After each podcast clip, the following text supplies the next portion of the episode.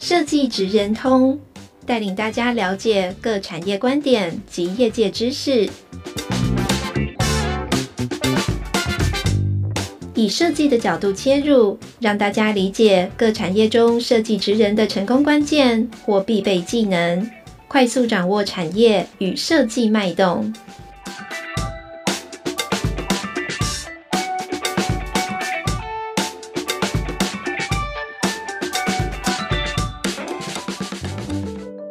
位听众朋友，大家好，欢迎来到设计职人通 Podcast 的频道。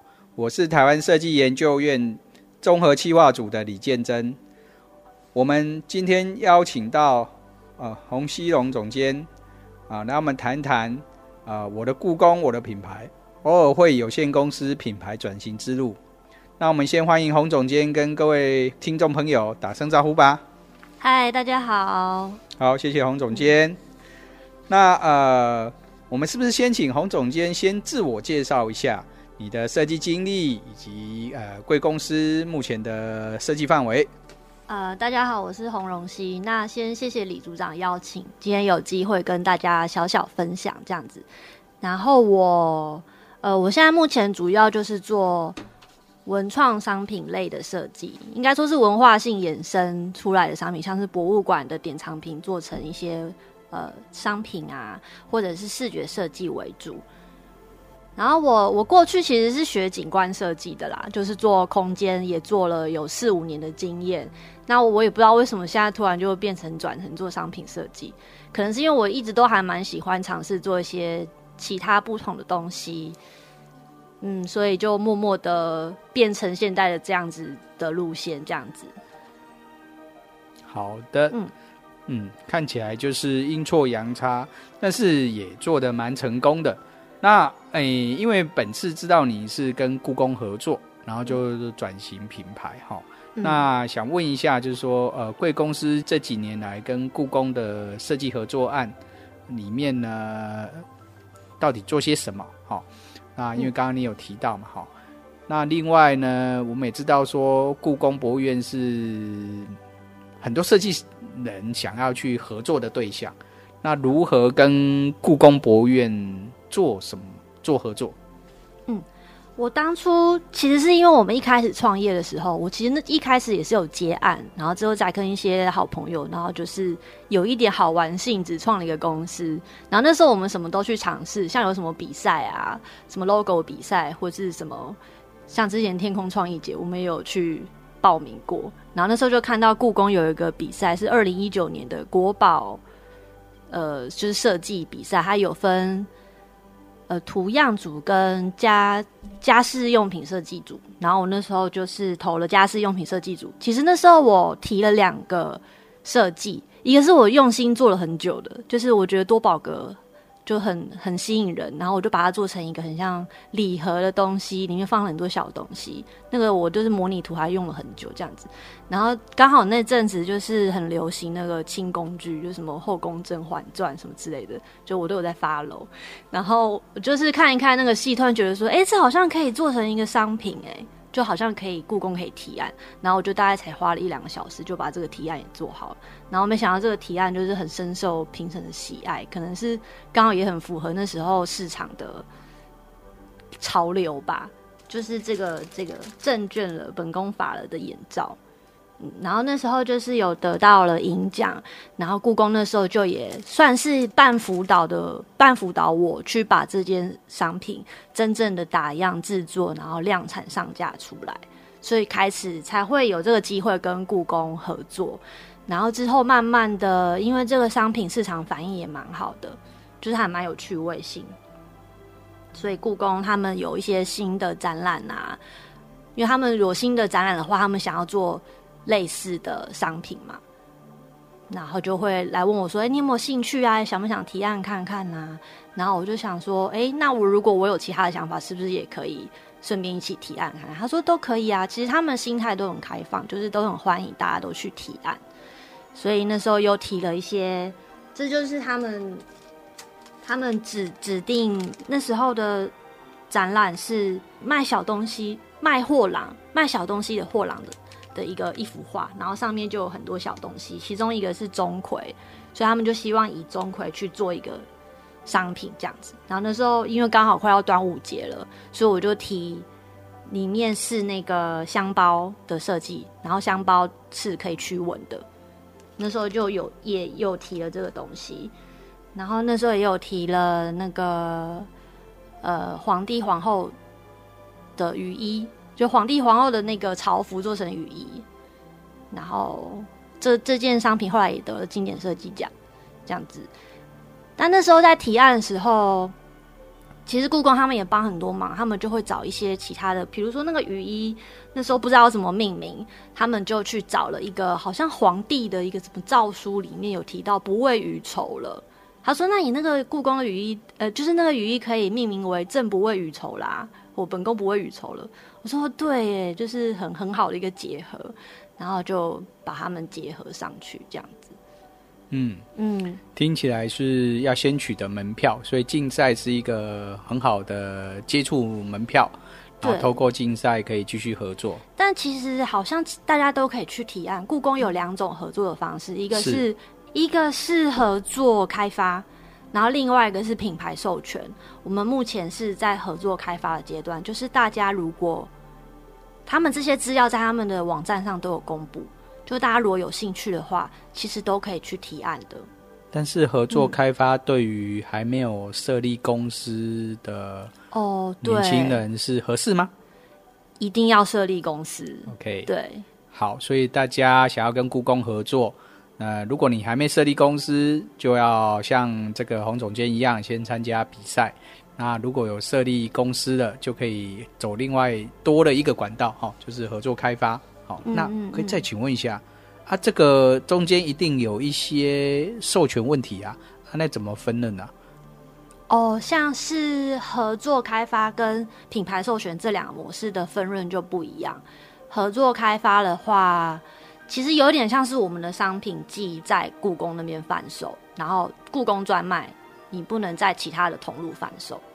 然后如果那个月卖了多少，就是跟故宫看你的产地是哪里，看你是台湾制的还是中国制的，或者是你的这个商品有没有符合他们当期的的那个展览特展，嗯，就是有不同比例的分润，大概是四六或是五五，好，这样子的分润。那如果是嗯，品牌授权的话，就必须要缴，这是比较复杂一点。嗯嗯，然后因为当初我们是因为有获得经典设计奖，所以是以不用缴权利金的方式，之后可以跟故宫签约。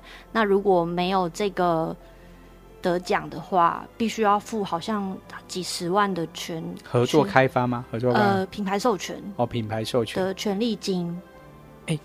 听到一个好处，哎，得经典设计奖就可以免授权，没错没错。哦，那所以呢，要来参加经典设计奖，没错。那为什么他们会有有这个规定吗？只有经典设计奖吗？还是他们的那个是叫做产官学合作，所以也不限于只有经典设计奖，可能就是都是政府的一些呃得奖，或是有可能补助案，我觉得都是可能有有机会的吧。但这是详细就是要要再问故宫。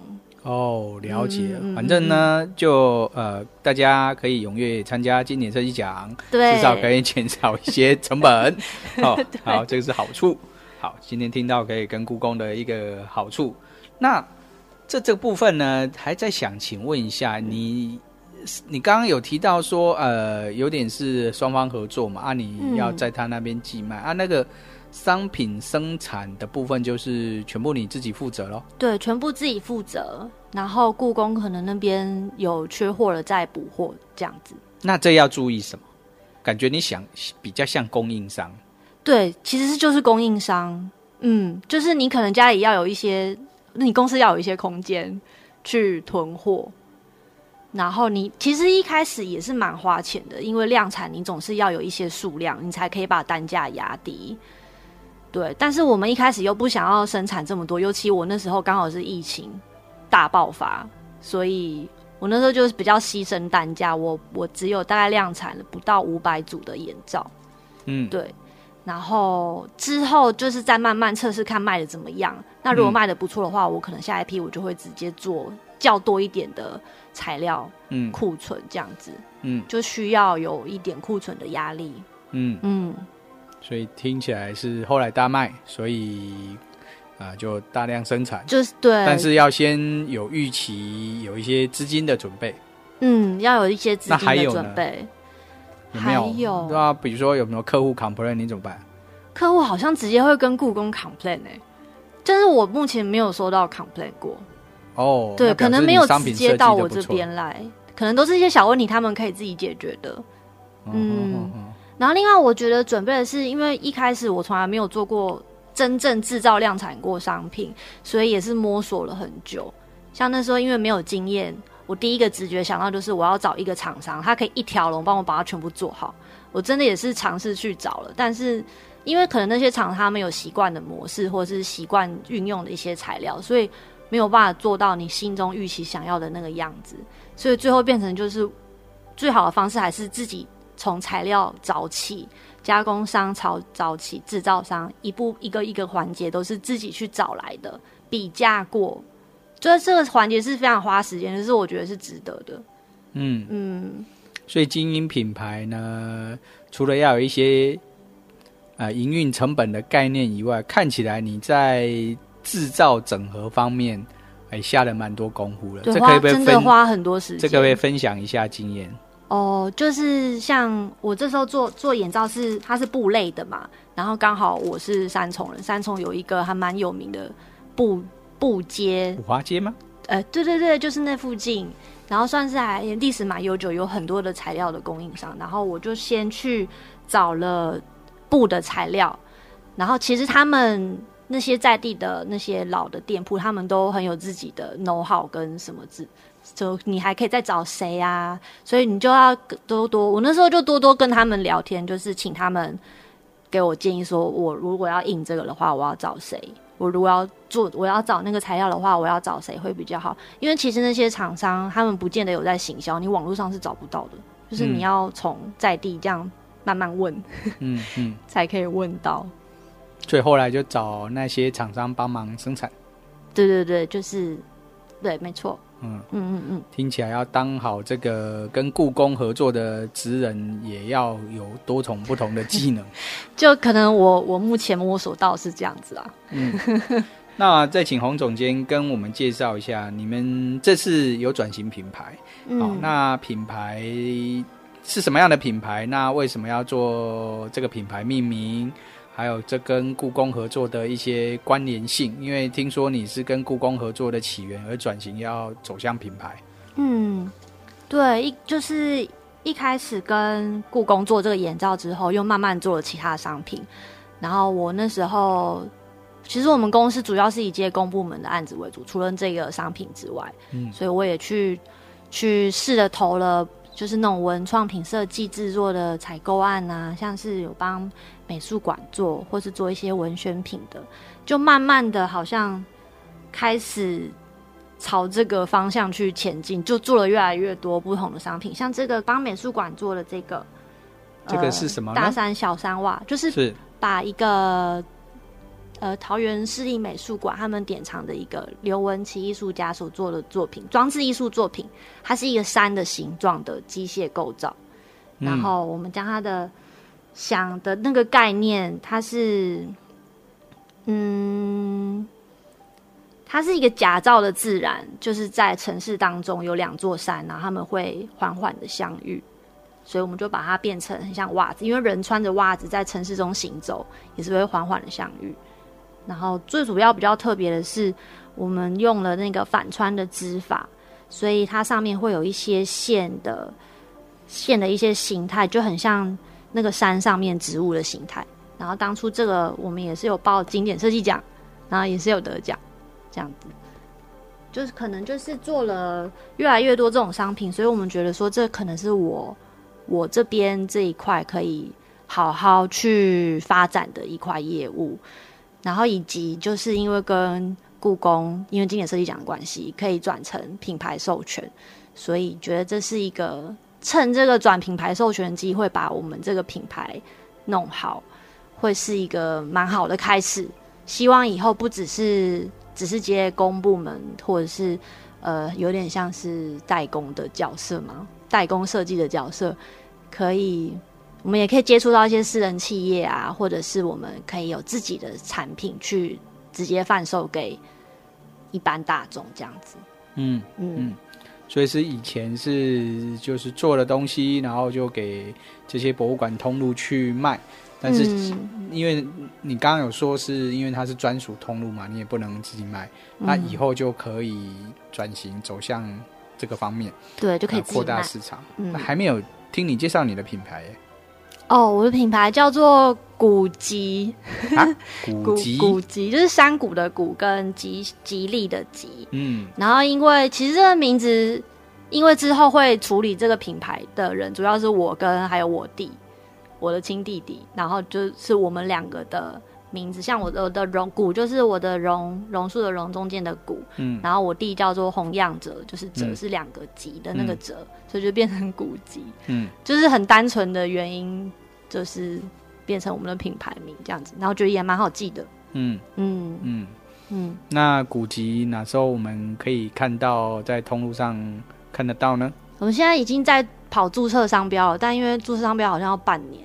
嗯，所以可能要半年后吧。哦，对，那给我们介绍一下古籍的第一项商品会是什么？就是会会是跟故宫合作，就是故宫品牌授权的商品。嗯嗯，是有规划什么样子吗？我们我们今年就是参加了 IDDI 的补助案，所以里面就是我们有规划会跟故宫提，会延续这个袜子的概念，做故宫的山水袜。是，嗯，然后另外一个也是延续帝后产品的概念，希望做帝后的围兜兜。皇帝跟皇后吗？对，皇帝跟皇后的围兜兜，就很像望子兜兜望子小朋友用的那种口水巾啊。皇帝跟皇后会戴围兜兜？不，不会，就是望子成龙跟望女成凤。但是这是还在设计中啦。对啊，哦、嗯嗯，听起来还蛮不错的啊，其实。都是带了这个之后，就会将来成为呃人中龙龙凤的对对，这个概念。那这个这个更要买哈。对啊。那 突然突发奇想，嗯、那你还不会做什么帝后抓周的一些东西哦，我觉得都不排斥哦。因为我觉得我们就是帝后系列的产品，可以一直推推推出下去。哦，嗯。哎，那你应该也会注意电视剧的一些时事，对不对？对，这本宫罚的就是。哦，了解、嗯、啊，听起来蛮有趣。就是说，呃，做设计呢，除了自己的兴趣、一些 idea 创意以外呢，看起来呢，你的好多技能，包含这个市场的敏锐度也有哈。嗯，更重要是要会追剧哈，会追剧才可以变成设计师、设计职人哈。啊，那我追时尚剧怎么办？时尚剧应该也可以吧？因为你都是跟故宫。好，那你这个品牌转型过程中哈，现在刚创立品牌了哈。嗯，那这个品牌转型过程，你觉得有遇到什么困难可以跟我们分享跟经验谈的？转型品牌。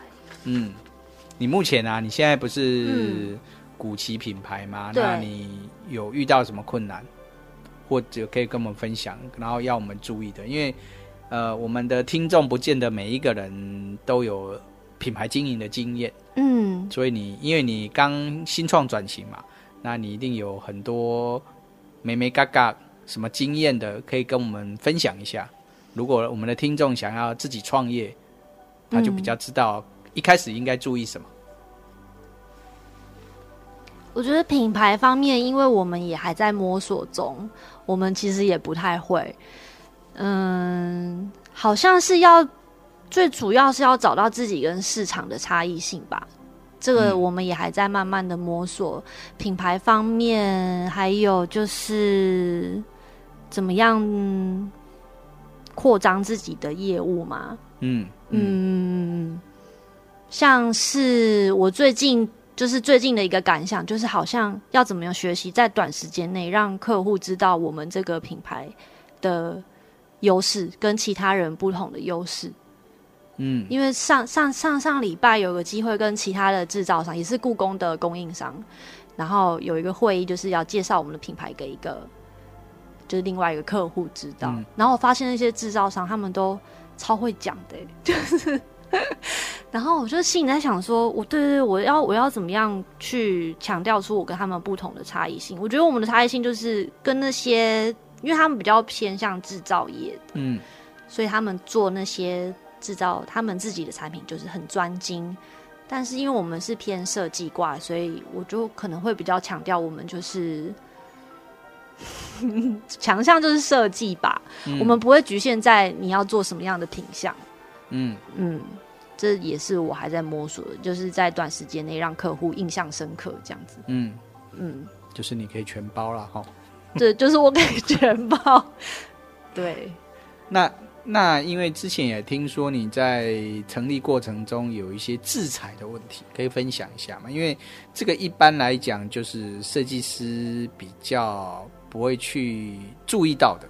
嗯嗯嗯，对，像这就是这就是我们这次碰到的，因为我们成立的那个新的品牌是一个另外一个新的公司，那我们必须要把目前在故宫所贩售的商品的智慧财产权转过去。嗯，所以为什么？嗯，为什么？因为这有牵涉到合约的问题，不是我意思说为什么要转过去？哦，为什么要为什么要转过去？是两个要独立经营切割，还是什么原因？因为可能一般想象，如果我在这个公司接案，我就直接拿去卖就好了。哦，因为是就是那时候是想要独立经营，还有另外一点就是我们觉得这样财务会比较清晰，哦、因为我们对我们现在公司目前主要有三个。三个在执行业务的，我们算是合伙关系。嗯，但是其实我们还算是蛮独立分开的，很像是不同部门的概念。嗯、像是我就是商品设计为主，嗯，然后另外一个小婷她就是空间设计、嗯、室内设计为主，然后另外一个台次它是做比较算是地方创生的。嗯，对。然后一开始就是案子还没有很多、没有很复杂的时候，那个账就还好。嗯，对。然后因为我们也是对会计啊，或者是财务这方面没有很理解，所以就没有理得很清楚。嗯，然后到后来案子越来越多的时候，那个账就会变得越来越乱，很难把它弄清晰。嗯、所以我是觉得我这一块如果之后可以独立出来，这样子会比较、嗯、比较好啦。是，所以应该要 独立，所以才会有权力划分的问题。对，嗯嗯嗯。嗯嗯，这让我先联想到说，过往台湾电子产业很兴盛的时候，是以代工为主，啊，渐渐的有品牌，然后呢，这些大公司就开始切割了，品牌跟代工切割，比如宏基集团里面有伟创什么，那华硕集团有和硕，里面就就就整个就切割了，嗯，哦，所以看起来要经营品牌跟经营代工其实是两种不同领域，所以可以也。啊，洪总监的经验也是给给我们说、啊，最好是有独立，然后在经营上比较好去做掌控。好、哦，嗯，对，好。那在这个切割过程中，你刚刚讲的合约问题呀、啊，到底是是是什么样？要怎么切割？因为法律层面，我们一般设计的人是创意型的，都比较不懂。那可以分享一下，就是你遇到的问题点是什么？那为什么？促使你要做签约授权，因为看起来你两家公司你都有参与主导。嗯，就是我们只能选择其中一个公司跟故宫签那个品牌授权合约，然后它里面的合约就是有提到说，呃，就是有一些什么不可以让第三方使用，嗯，就是种种的那些智慧财产权的。一些规范，嗯嗯、所以它必须要是呃我新的这个品牌公司专用的。嗯。嗯嗯嗯。嗯，所以是因为要拓展生意，然后走不一样生意模式，有这种这个品牌授权、开发合作而衍生的一些问题。对对，然后也很很感谢这个补助案的转介，有这样经济部的一些相关的单位在帮助我们。嘿是的，谢谢，很感谢你在推销补助案，真的很感谢。不过，不过呃，应该说有需要才去申请了。好，那也不能说他申请一定就会成功，所以 就是，哎、嗯，希望大家如果有需要，那个听众有需要，呃，社员院有兴起，今年度兴起，明年会继续的一个呃设计驱动产业创新的补助案啊，大家可以年底密切再注意一下，因为它是每年度年底到年初开始申请。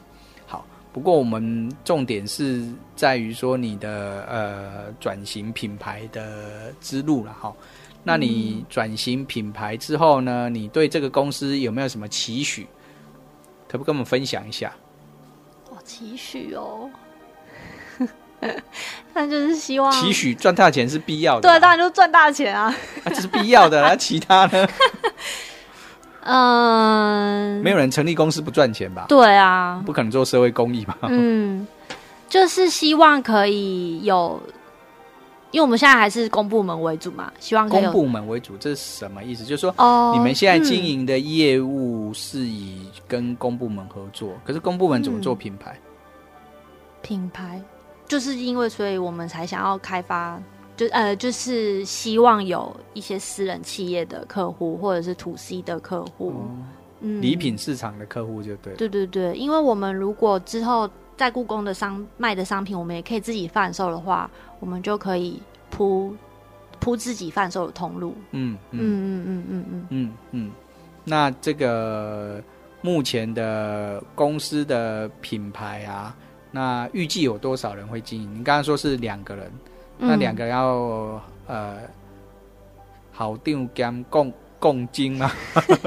台语讲不好，就可能初期还是只能这样吧。之后希望可以，嗯，因为其实公司要营运一个公司，占很大的时间都是在做行政或者是一些客户沟通啊。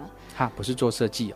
大家以为成立公司真的真的做做设计就对了，没有，你很难专心好好做设计。那怎么办？所以也是希望以后可以可以再请一个设计师。哦，所以大家经营创业要注意，你可能要面临很多非设计的。真的，你真的没有很很少有时间专心做。那你说那些行政是什么啊？就就比如说是呃，要比如说报价啊，做合约啊。然后你要去，你要去开拓你的业务，你要去接触一些，到处参加 party 吗？可能那个我比较其次，但是我还有就是要去，你还要去呃找厂商啊，要去讨论制造，就是种种的环节啦。嗯嗯，那让你跟客户沟通也花很多时间，去开会啊，对。那你可不可以举例，这过程中让你最开心的是什么？然后让你觉得很沮丧的是什么环节？而是你更要努力的？哦，最开心的，就比如说我想要找到什么样子的材料，或者是我想要做出这样子的东西，然后那个厂商跟制造商他们可以供应，他们说他们可以做，然后价钱又很合理，我觉得很开心。嗯对，还有另外一个开心的就是，如果我们在发想，因为我们去想设计，都会，呃，都会想要说让那个典藏品或者是艺术品的那个概念可以去延伸到我们的商品上面，就不是只是把图案印上去而已。所以，我们如果很用心的去发想这个过程，嗯、客户可以 get 到的话，也会很开心。嗯，对，因为有些时候他们。可能会因为实际的一些考量，他们觉得说啊，这样子，那他们这好用吗？这其他人能懂吗？或者是什么之类的？嗯，对，就应该说是，如果跟客户价值观是合的，是 match 的，就也会很开心。嗯，不开心的点哦、就是就是被改啊，被改 啊，被改跟被凹。哦，对，被改，大家应该都一样、啊。被改不就会会有吗？还是被改到就是把你图摔出去？是也不会，但有时候被改是不合理的，噻。有些可能是卡在他们自己内部的问题，或者是像我们之前有一个被改，是因为那个作品的授权不过，哦、就是那个艺术家不想要你去把它做成商品。哦，对啊，像是这种的。哦，那这个没有办法先之前就有预期说有愿意要做成商品再来设计吗？就是可能一开始没有沟通好。哦，嗯，了解。嗯，哦、看起来还蛮多创业要注意的美眉嘎嘎哈。嗯，那很多都是经营层面的问题，已经不是在设计本身专业的问题。嗯，好、哦。那呃，你觉得就你来讲，你偶尔会公司转型品牌，那你觉得呃，要做品牌的这个设计师需要具备什么样的能耐？除了设计之外，嗯，或者说你创业之后就觉得呃，要优先的技能是什么？除了设计之外，因为设计看起来是你本身就会的。那除了个创业做品牌的，应该有假设要你排个一二三的优先技能，你觉得是什么？创业吗？对啊。嗯。哦。